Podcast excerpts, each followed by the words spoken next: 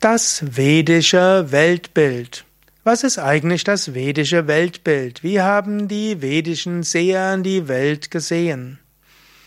Ja, das sind Fragen, die mir gestellt wurden aus der Reihe Fragen zu den indischen Schriften. Mein Name ist Sukadev von www.yoga-vidya.de. Was das vedische Weltbild ist, ist gar nicht so einfach zu erklären.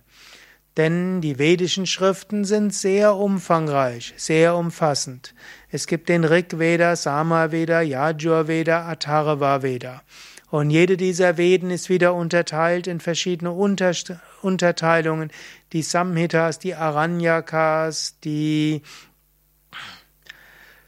äh, Brahmanas und die Upanishads. Und überall steht etwas anderes. Und alle indischen großen Weltanschauungssysteme, die sogenannten Darshanas, beziehen sich auf die Veden. Und sie haben ganz unterschiedliche Sichtweise von Mensch, Gott und Welt. Und so muss man sagen, ein einheitliches vedisches Weltbild gibt es nicht wirklich. Natürlich, ich stamme aus der Yoga-Vedanta-Richtung. Und die Yoga-Vedanta-Richtung ist eine, die sich besonders auf die Upanishaden bezieht. Und hier könnte man sagen, was ist das Weltbild der Upanishaden? Wenn wir sagen würden, das ist dann vielleicht der Höhepunkt des vedischen Weltbilds. Dort wird zunächst davon ausgegangen, es gibt ein unendliches, ewiges, eben Brahman.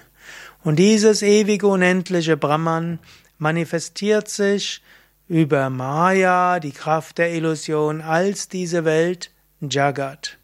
Und diese ganze Welt ist wie ein kosmischer Körper Gottes. Im Purusha Sukta wird beschrieben, dass Gott selbst die Welt geschaffen hat und sich selbst als die Welt manifestiert hat und dass die ganze Welt wie ein Körper Gottes ist und wir wie Zellen im Körper Gottes sind. Und jeder einzelne Mensch ist also ein Teil, eine Zelle des Körpers Gottes und die Seele von jedem Menschen ist eins mit der Weltenseele. Atman, das Selbst, ist eins mit Brahman, der Weltenseele. Und wenn man so will, das ist in kurzen Worten zusammengefasst das Menschenbild, Gottesbild und auch Weltbild der Veden.